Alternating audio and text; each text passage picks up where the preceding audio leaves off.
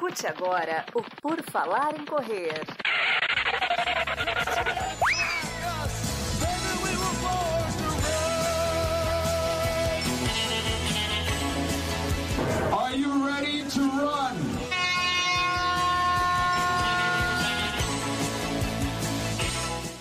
Começamos mais um episódio do podcast do Por Falar em Correr. Aqui estamos novamente, querido ouvinte, para trazer mais um pouco de informação sobre alguém que pratica esse esporte aí, que nós gostamos tanto que é a corrida. E hoje nós vamos conhecer alguém que corre, corre bastante por aí, corre umas longas distâncias, tem um, umas histórias boas para contar. Vamos conversar com Fabrício Cavalcante Frauzino. Tudo bom, Fabrício? Seja bem-vindo. Tudo jóia. Boa noite a todos e todas. Muito obrigado, Enio. Muito obrigado ao programa por ter convidado e por estar aqui hoje com vocês. Maravilha. Vamos então descobrir um pouco aí da história do Fabrício na corrida. Ele que tem. Já, nós já vamos começar fazendo propaganda que você tem um, um livro lançado, né, Fabrício, que a gente vai comentar dele aqui mais para frente, mas já vamos começar correndo além da zona da morte. Esse é o livro, né? Esse é o título do livro, isso mesmo, publicado pela Exatamente. editora Pandora. E só, só dar um resumo para nós do que, que o livro fala, porque daqui a pouquinho a gente vai entrar nisso, né? Mas só dar um resumo do que, que é o livro. Bom, o livro ele trata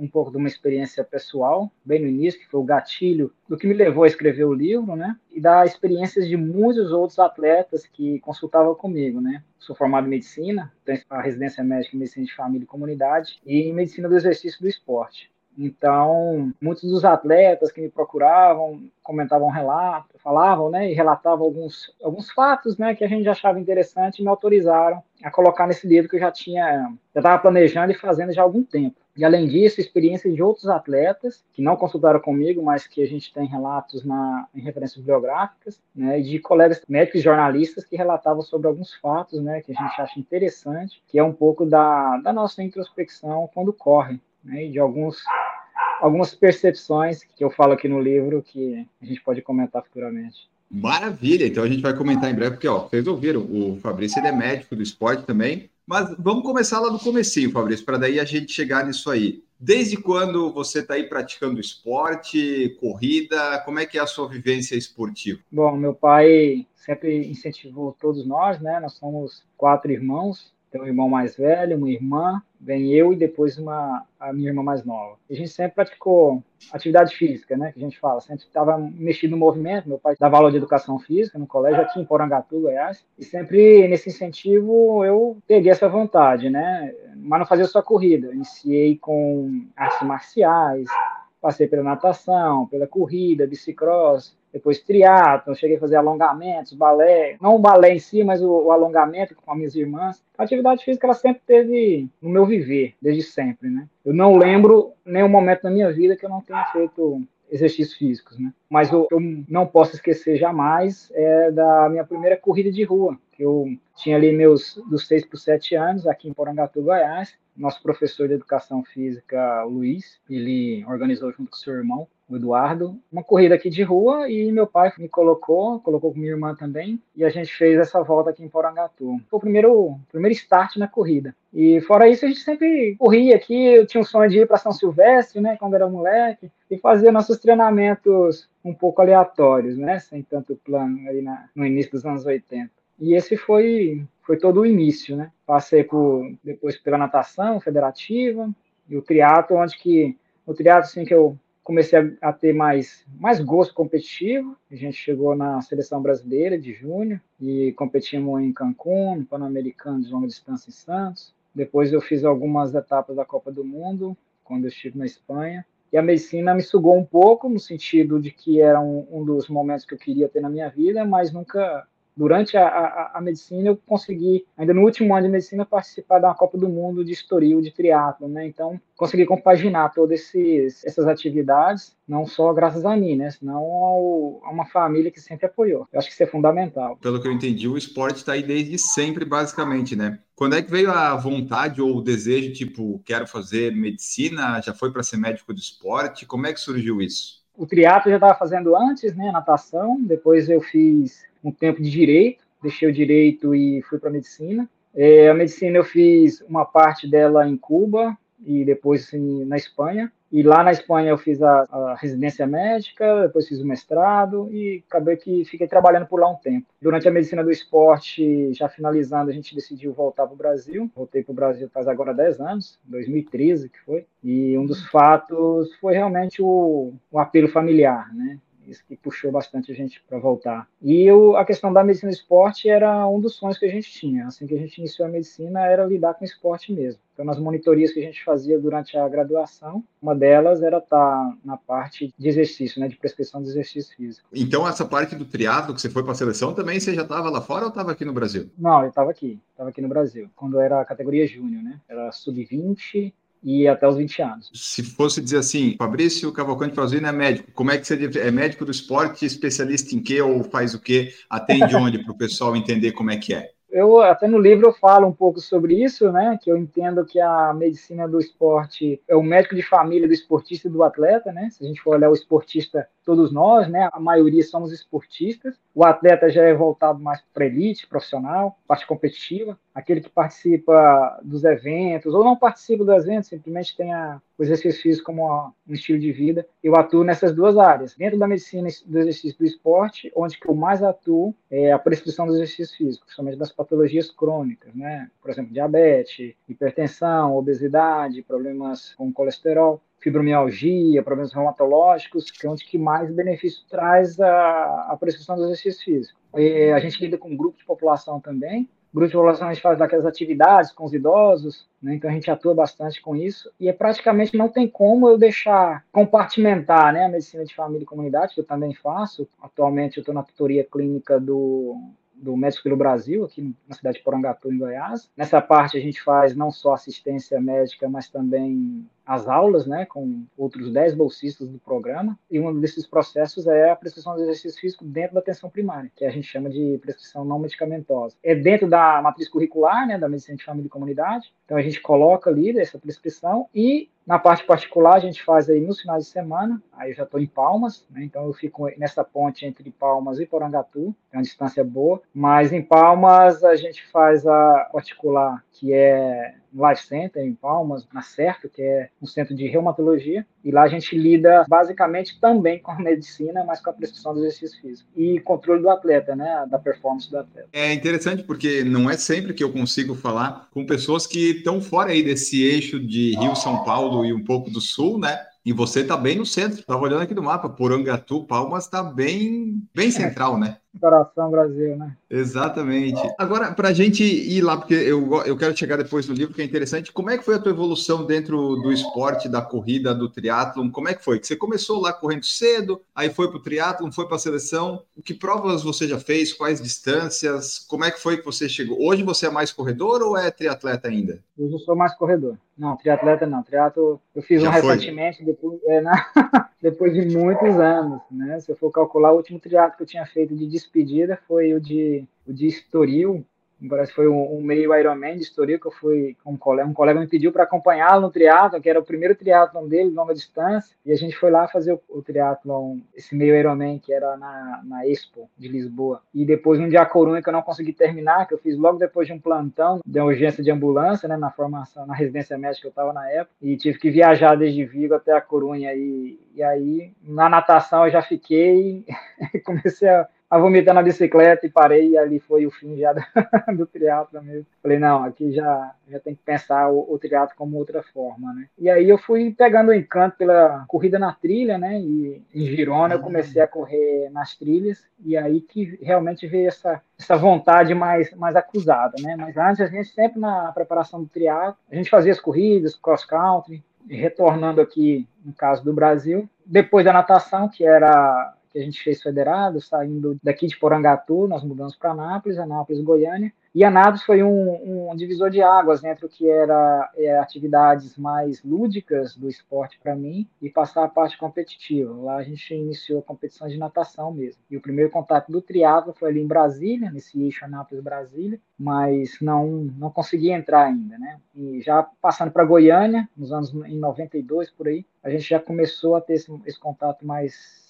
mais forte e conheci naquela época já em 90, em 90 conheci o André Vilarinho, né, hoje é um amigo aí, E a gente começou a treinar o triatlon e foi evoluindo bem. E a gente conseguiu classificar para o Mundial em Campinho 95.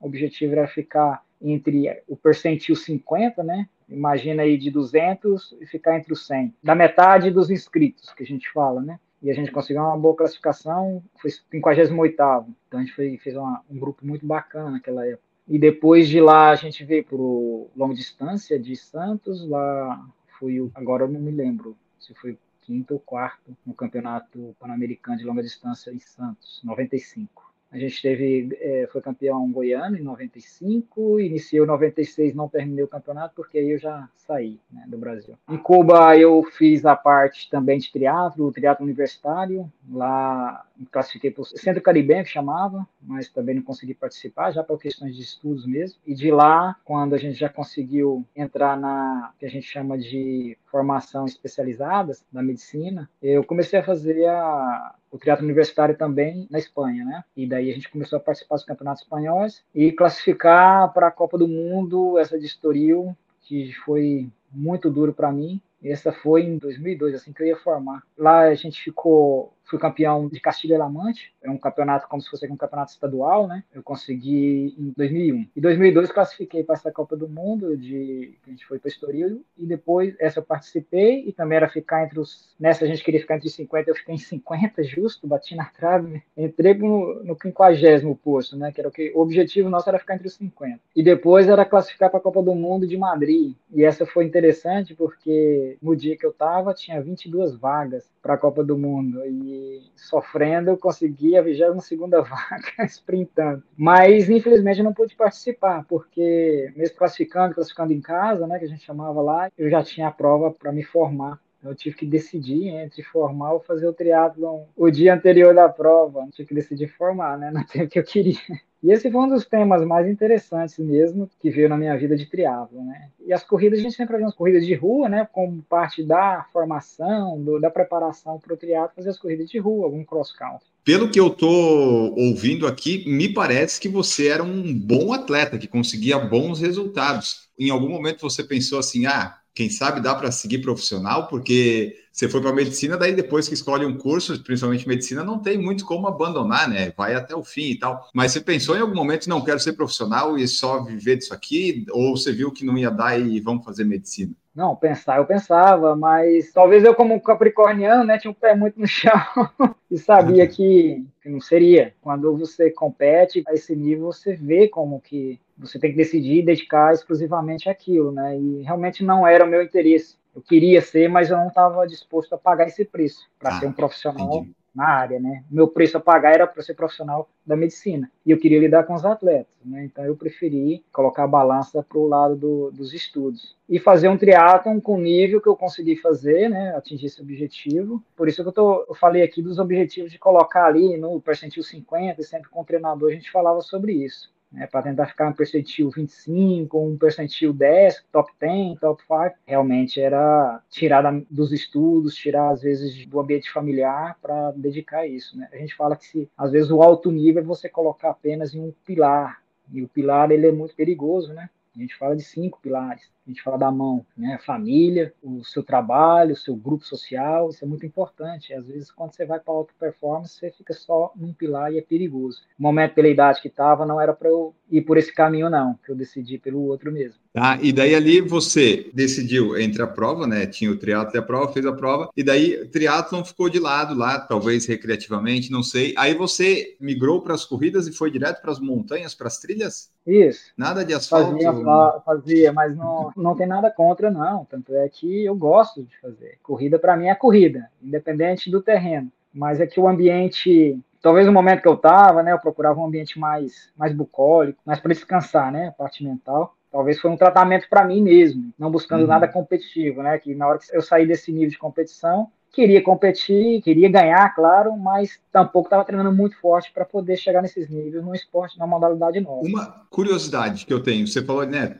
Estava ali no alto nível, treinando bastante, daí foi para trilha, né? Para também ali não tinha essa coisa de tanta competitividade, né? Mais natureza, essas coisas. Qual é que era o seu tempo aí, sei lá, em 5 e 10 quilômetros quando você estava competindo, para eu ter ideia do nível da. De quando você corria? Em 10 quilômetros eu consegui fazer em 31,52. Esse foi o meu melhor tempo que eu fiz. Uf. Mas nunca mais fiz esse tempo. Mas fez uma vez, uma vez você fez. Uma vez na vida, é isso. E depois consegui fazer um par ou três de 32, também não fiz mais, não consegui fazer mais. 33, não me lembro, e do 32 já saltei para os 34, fiquei em 34, 35, vários 36, né? 36 a gente conseguia bastante, mas o 31, abaixo de 32, foi, esse foi o único na minha vida, não me lembro mais. Você ainda corre Oi? no asfalto hoje em dia? Corro, corro no asfalto. Gosto de correr também. Não é ainda o meu forte, gosto da trilha. Mas é que daí para eu ter noção, para eu transportar para trilha depois, né? O ah, asfalto tá. hoje você está correndo para quanto, mais ou menos? Não, o último 10 que eu fiz foi para 40. Perdemos aí uns 8, uns 5 minutos, mas tá no 40, tá bom ainda. 40 é saúde. Eu falei correr 10 quilômetros, e isso eu falo no livro, correr 10 quilômetros na casa de uma hora, né? Que seria 10 quilômetros por hora no plano, ele é saúde. Independente da idade até, né? A gente fala de senhores aí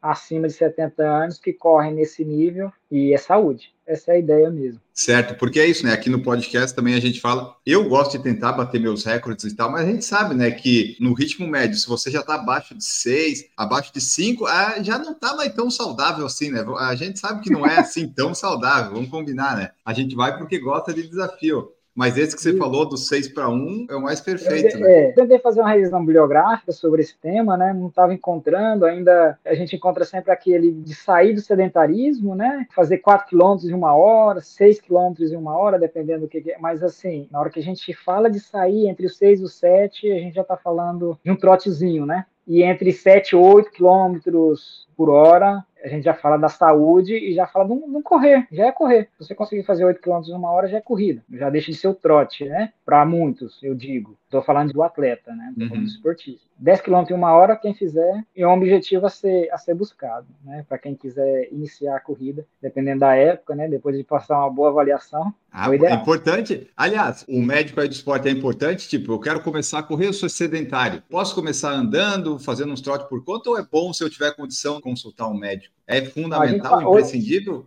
É, é fundamental fundamental, porque você pode começar caminhando, né? A gente fala, é, tem que ter claro três coisas, que seria atividade física, exercício físico e esporte. Atividade física é todo movimento que vai queimar, né? Que vai consumir energia. O exercício físico é atividade física já programada com um fim. Por exemplo, eu quero praticar exercício físico para perder peso. Então tenho que programar isso, tem que fazer cálculos segundo a sua frequência cardíaca e o objetivo que a gente vai querer. Já o, o esporte é o exercício físico a programação já com fim competitivo. Então, assim, qual é o objetivo? Eu quero sair do sedentarismo, eu posso começar caminhando? Pode. Você vai para o banheiro caminhando, você vai passar caminhando, vai comprar o pão. Então pode. Né? Não só pode, como deve. A gente é feito para isso aí. Eu posso sair para correr segundo meu, minha condição? E a maioria faz isso, né? A maioria corre inicia os seus trotezinhos. Agora, ah, eu quero correr, igual o Fabrício falou, 10 km em uma hora, e eu sou sedentário. Opa, aqui seria interessante a gente passar essas avaliações. É, hoje em dia a gente faz já, já praticamente como triagem, né, nos jogos infantis, mesmo escolares. Isso é uma boa, que já tem alguns jogos determinados, passar por uma avaliação médica.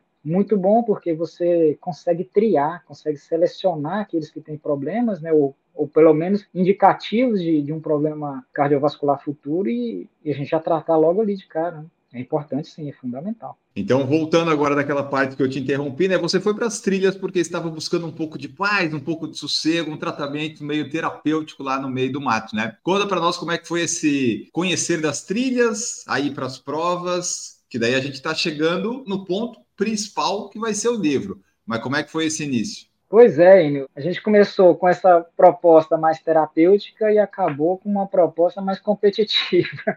Acabou que o chip não mudou muito. A gente começou a, a, a ir para a trilha para descansar e começou a interessar pelas competições das, das trilhas, né? as corridas de trilha, corrida de montanha e até ir para as ultras. E durante o trabalho, a gente vê que outros colegas também tinham que fazer a mesma coisa, né? Ou na mountain bike, ou numa bike de speed, e Girona tem um ambiente, Girona, para quem não sabe, Girona em si geral, né? É uma província ali no, na fronteira da Espanha com a França, da comunidade autônoma de Barcelona, e a gente estava na capital de Girona, que é o mesmo nome, Girona. Então ali tem uma afição muito grande pelos esportes, e esportes é, ao ar livre principalmente. E na época do verão, todo mundo vai subir montanha, né? Vai subir na montanha caminhando, correndo, pedalando, e, e no inverno faz a mesma coisa, ou talvez esquiando, né?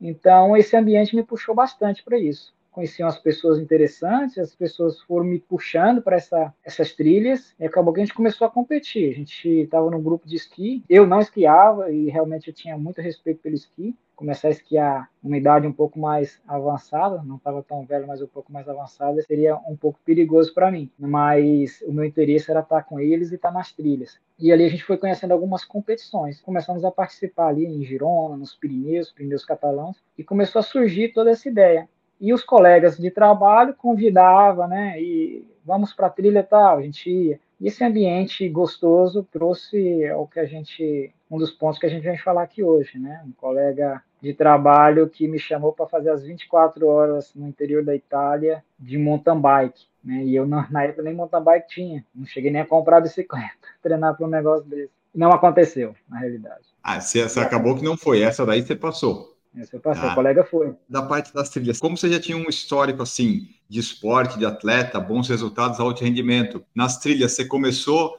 nas mais tranquilas, mais curtas antes de ou você já viu que tinha uma base e já começou em algumas mais difíceis ou distâncias maiores? Como é que foi essa sua entrada nas, no mundo das trilhas? Eu comecei nas básicas, nas mais curtas. O problema é que na época em Girona as curtas eram de 12, 15 e isso, dependendo do tipo de trilha, né, pode corresponder a meia maratona, 15 quilômetros, pode corresponder 30 quilômetros facinho no asfalto. E lá eles não brincam, lá é chamado tranca-camas. Tranca-camas é, quando eu vim, eu trouxe como quebra-pernas, né, e quebra-perna sobe e desce. E é em altitude, e na época era em 2000, chegava a 3 mil de altitude, que eles colocavam as provas. Tinha uma das, que eu não vou falar aqui o nome, né, que realmente eu estaria eu estaria equivocando, talvez se eu falasse o nome correto aqui agora. É, eles entraram como um acordo, uma das, das associações na época, que era evitar colocar o atleta passar dos 3 mil de altitude. Isso eu estou falando de 2007, 2008. Então, as provas não poderiam mais passar de 3 mil altitude, porque realmente eles estavam vendo de ter problemas com os atletas. Não relacionados somente ao tema de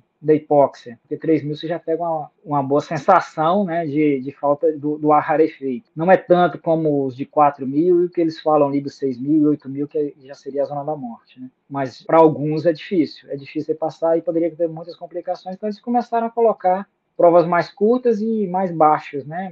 De nível, de nível não, de altitude mais baixa. E eu comecei por essas. Cheguei ali nos 30 quilômetros e depois fui imaginando as distâncias mais longas, tentando fazer adaptações mesmo. E uma delas foi um vertical race que a gente fez na época, que era de 24 quilômetros, que isso era da Goretex em Andorra. E o objetivo lá era simplesmente fazer e conseguir ficar no percentil 50 também, como na época do triatlo. Então isso me trouxe motivação para querer competir. E eu falei, agora pronto, né? Então, o que era mundo zen começou a, a complicar, mas eu tentei segurar a onda aí. Mas você teve bons resultados nas trilhas, no final das contas? Nas trilhas, não. Os resultados foram o, o, talvez o, o, básico mesmo, né? Que a gente fala, tá ali no grupo, um grupo mais tranquilo mesmo, sabe? Não, não, não ficava atrás, né? Porque acaba que a gente realmente tem aquele chip de, de corredor, de competidor, e a gente faz aquele esforço no final para chegar, né? Mas assim, não. Por exemplo, no Brasil, ganhei as 15 milhas da Chapada dos Veadeiros, foi 2015. Mas dali para cá também, assim, de grandes provas, chegar em primeiro, não. No Xterra, eu fiquei entre os, os top 5 2016, na de 50, né, de longa distância. Participo do KTR aqui no Brasil, a KTR é uma prova maravilhosa, provas difíceis, né, bem organizadas.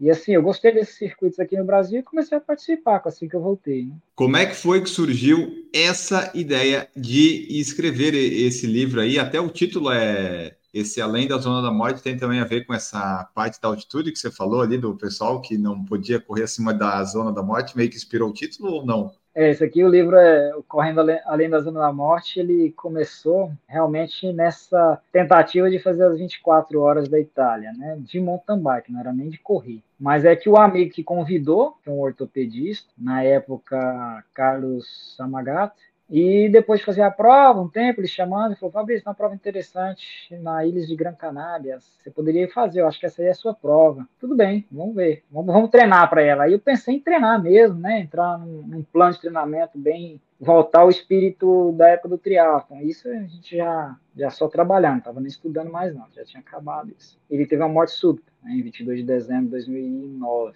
E a Mas raiz disso... Prova? Não, ele fez a prova, uhum. tranquilo, voltou, já em outros momentos, né? Em outro momento ele teve uma súbita. Então, um dos fatores que realmente me colocou nesse luto, né, que me levou ao luto com ele, porque a gente fala que os lutos na relação não é só você vive o luto não é só com a família, né? Você vive, pode viver com o seu seu pet, o seu pet uhum. você pode ter o luto. É uma mudança de um ambiente, você pode vivenciar, dependendo da pessoa, você pode vivenciar um luto. E realmente eu, eu senti bastante a perda desse amigo. E acabou que essa prova ficou de lado. Na época também a gente deixou de correr e corria, fazia bastante as corridinhas de rua, mas sempre para prestigiar os eventos da cidade. 2013, voltando para o Brasil, né, já tinha praticamente algo escrito, algo não escrito, algo pensado já em questões do livro. Né? De lá para cá eu já tinha escrito três livros, mas basicamente infanto-juvenil. Um é bem infantil, um romance infanto-juvenil, e eu pensei e falei, não, dá para fazer um livro segundo as percepções que a gente começou a vivenciar. Comecei a ler bastante sobre atividades ao ar livre na montanha. Falei, é, vamos escrever um livro e vamos ver o que, que vai dar, né? E, na realidade, entre pensar em fazer o livro, eu falei, vou lá fazer essa prova. Já que ele falou que essa prova é minha, então vamos lá dedicar essa prova. Pensei em dedicar para ele, que realmente foi, foi assim, né? Que eu escrevo aqui no prólogo. Mas na realidade a gente se engana muito, tenta colocar muitos, ofuscar bastante muitas coisas que você às vezes não quer enxergar. E para mim o luto não seria só com relação a ele, seria com relação a vários outros temas né, da vida cotidiana. Então, na realidade, o livro foi nasceu a partir daí o gatilho mesmo foi fazer essa prova, mas a partir dos treinamentos e da prova que eu fiz, vi que outras pessoas tinham um sentimento muito parecido ao meu, e daí foi, foi só começar a escrever mesmo. E saiu o livro que saiu hoje, e que para mim é uma alegria imensa tê-lo publicado.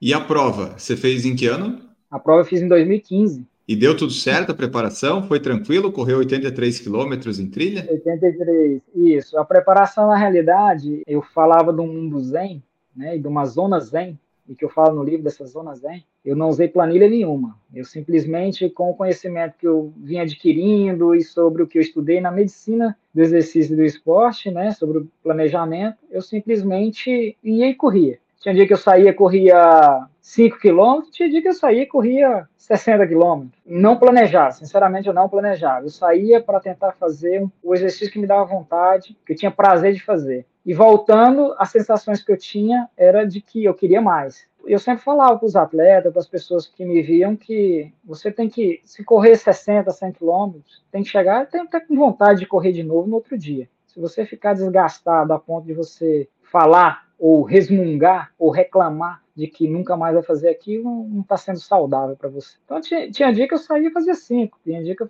saía fazer 60. Normalmente eu ia mais por tempo. Botava a mochila, enchia a mochila de hidratação, de alimento, colocava o celular aí por se acontecer alguma coisa e ia para a serra, chamada Serra de Lajeado, aqui em, em Palmas, e fazia essas atividades. Eu me programava questão de tempo de saída e tempo de chegada. Às vezes eu parava, tomava um banho num córrego, foi sem plano nenhum mesmo confesso. E fui e fiz a prova. No início da prova eu tive uma distensão, estava frio, um frio suportável, mas numa descida, eu não me lembro se foi um escorregão, numa das escadas que tinha já no início, uns 3 para 4 quilômetros. E eu, com essa distensão na panturrilha, eu falei, puta merda, agora zangou tudo, né? E o que eu pensei foi, não, se eu cheguei até aqui, eu vi que a lesão, ela não era uma lesão, assim, grave, dá para continuar, nem que fosse caminhando. Eu falei, ah, só falta 80 quilômetros mesmo, vamos lá. E a gente foi conversando, né, conversando com os outros, sempre você vai encontrar uma prova dessa de, de endurance, de ultramaratona que a gente fala, somente na montanha, o ambiente é muito gostoso, então você sempre encontrará uma pessoa que vai estar ali com você, entendeu? E eu fui aí pegando esses apoios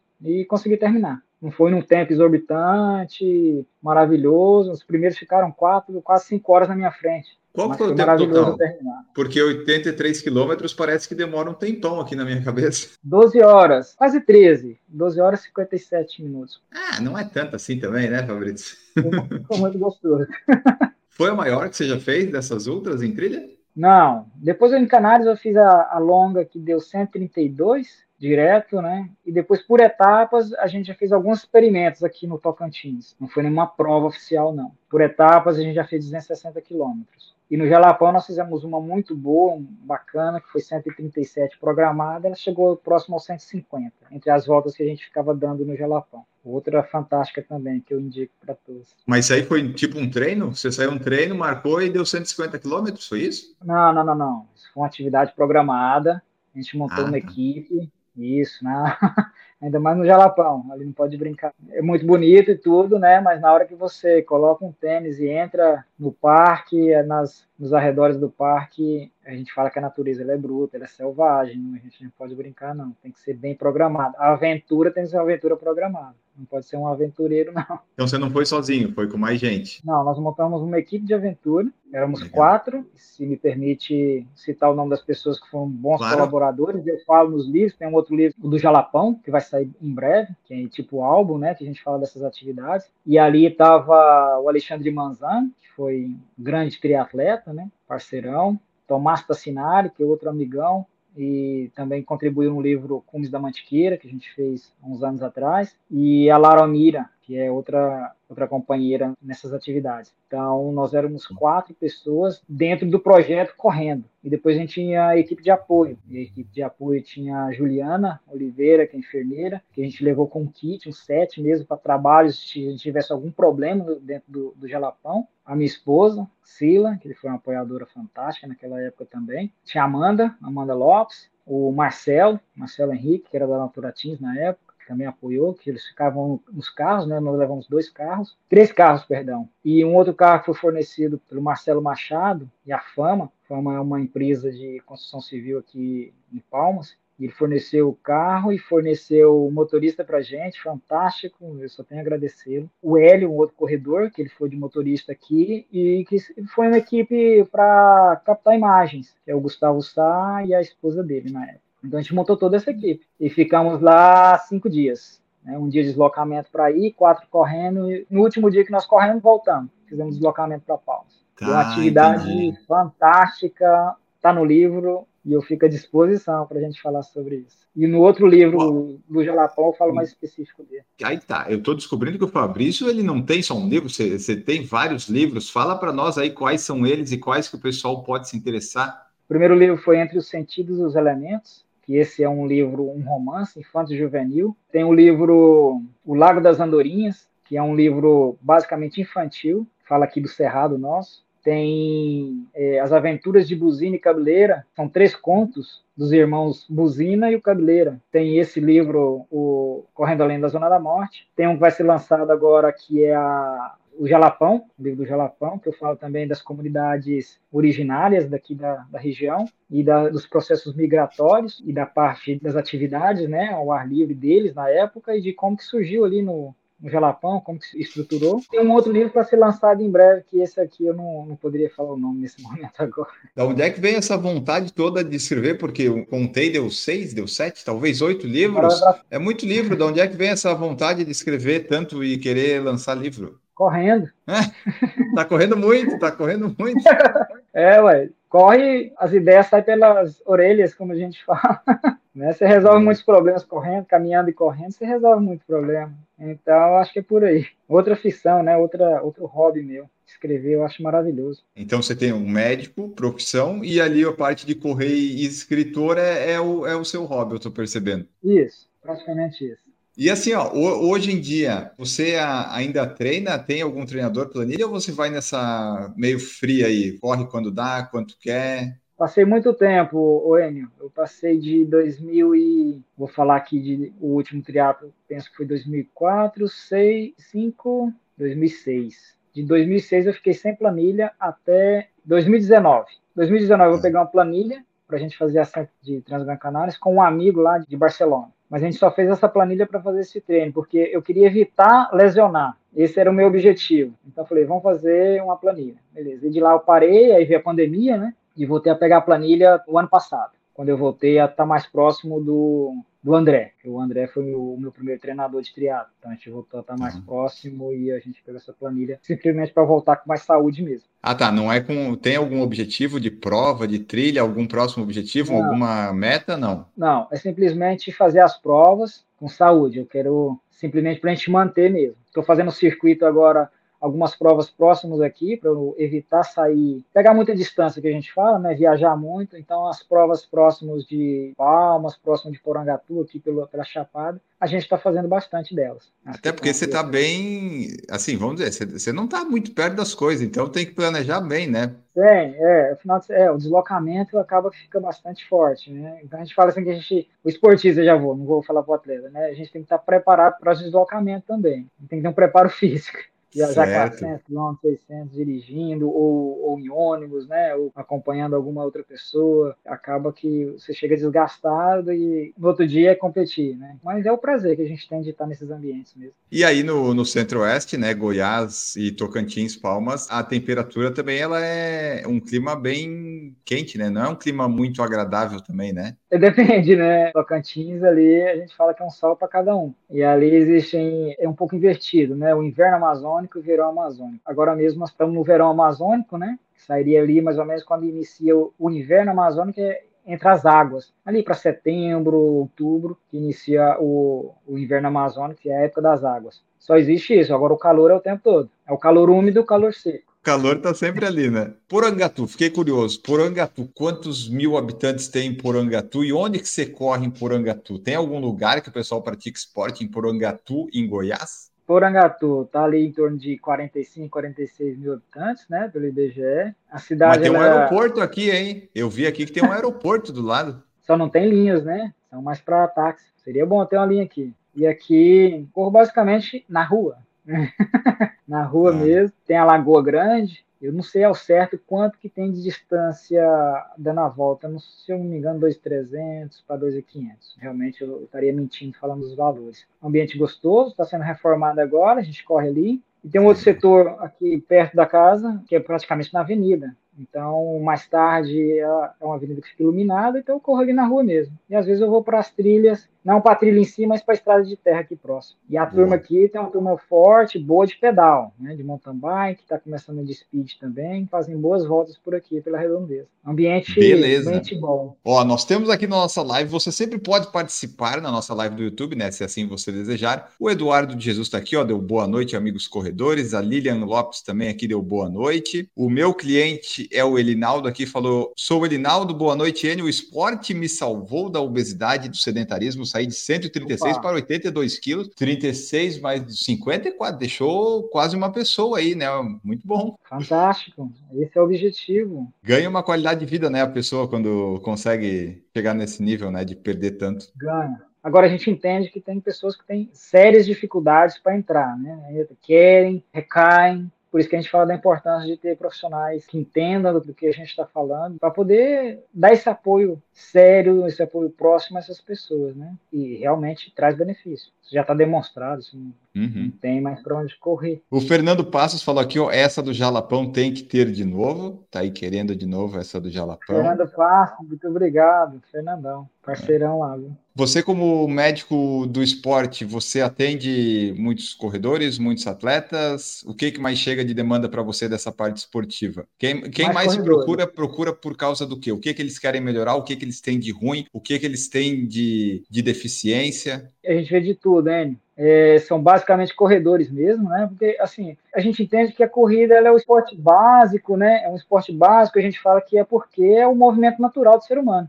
né? Você começou a engatinhar e logo já começa realmente a tropeçar e a correr. Então, por ele ser esse esporte natural, primal, ele é o que é mais democrático até. Né? Você não precisa de muita coisa. Você não precisa, na realidade, nem de tênis para você correr. Tem a turma do minimalista, e hoje em dia a gente está vivendo esse momento maximalista, né? Com os tênis tijolão, e os minimalistas, né? Das, das luvas de pé, ou sem nada mesmo, que eu sou. Eu tento estar no equilíbrio, mas eu gosto de fazer atividades descalço, como fortalecimento. Já fiz maratona com luva de pé, já fiz ultramaratona na Indomites de São Bento, já fiz com luva de pé. Que a gente chama, né, para não falar a marca da, dessa luva de pé, mas também já fiz com, com tênis maximalista e assim, independente disso, o que eu quero é correr, porque esse movimento, esse movimento ele, ele te traz esses, esses benefícios, ele te alavanca para outros movimentos que você queira fazer. Ah, eu quero jogar beach tênis, a corrida vai te ajudar nisso aí também. A maioria busca realmente, os que mais buscam são corredores, triatletas,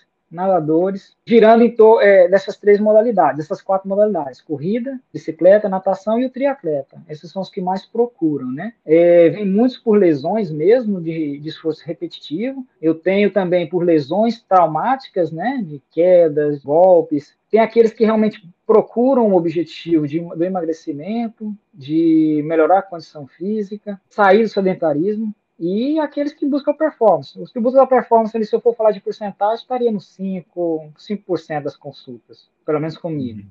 Outros que têm nível altíssimo, estão em performance, mas a consulta vem para manter a saúde. Esse é o objetivo mesmo, né? Basicamente, o que ronda na nossa consulta é isso. Você que está nos escutando no podcast ou se estiver vendo no YouTube, você nunca se esqueça de deixar o like na nossa live, certo? Não se esqueça de seguir e avaliar no Spotify com cinco estrelas, que isso nos ajuda, por favor, né? Ô Fabrício, muito obrigado por participar aqui conosco deste episódio, compartilhar um pouco da tua história. Uh, deixa aí tua mensagem final, o que mais tu quiser falar sobre a corrida, sobre o livro, enfim, mais esse espacinho aí final e para te agradecer por ter participado aqui, falado aí do livro e da tua história, né? Que eu não sabia que era tanto assim, triatlon, vai para medicina, corre em trilha, faz 200 quilômetros no Jalapão. Muito interessante, muito obrigado por participar. Às vezes a gente quer fazer de tudo, né? E às vezes deixa de fazer o que realmente propõe. Né? Eu tenho que fazer um pouco de cada. Talvez eu, eu estaria falando algo que muitos já sabem, né? Vou parafrasear um pouco o Mário Sérgio Cortella, que eu sou grande admirador desse filósofo brasileiro, que é você fazer o seu melhor com o melhor que tem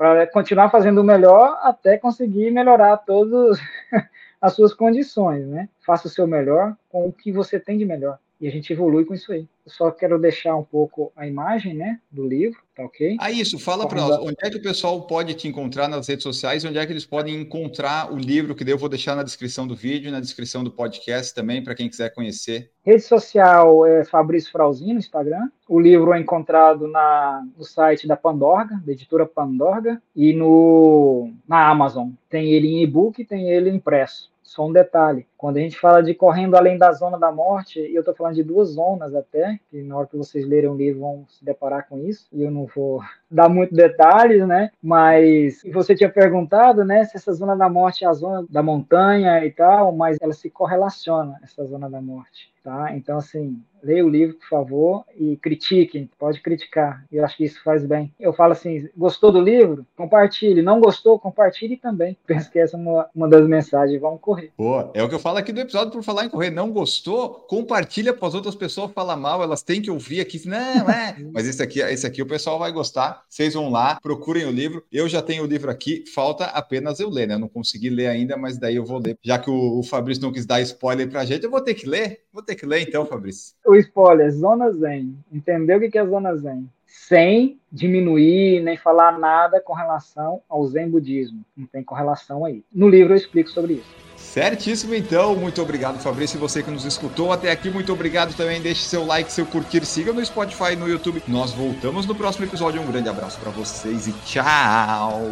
Produção por Falar em Correr, podcast multimídia.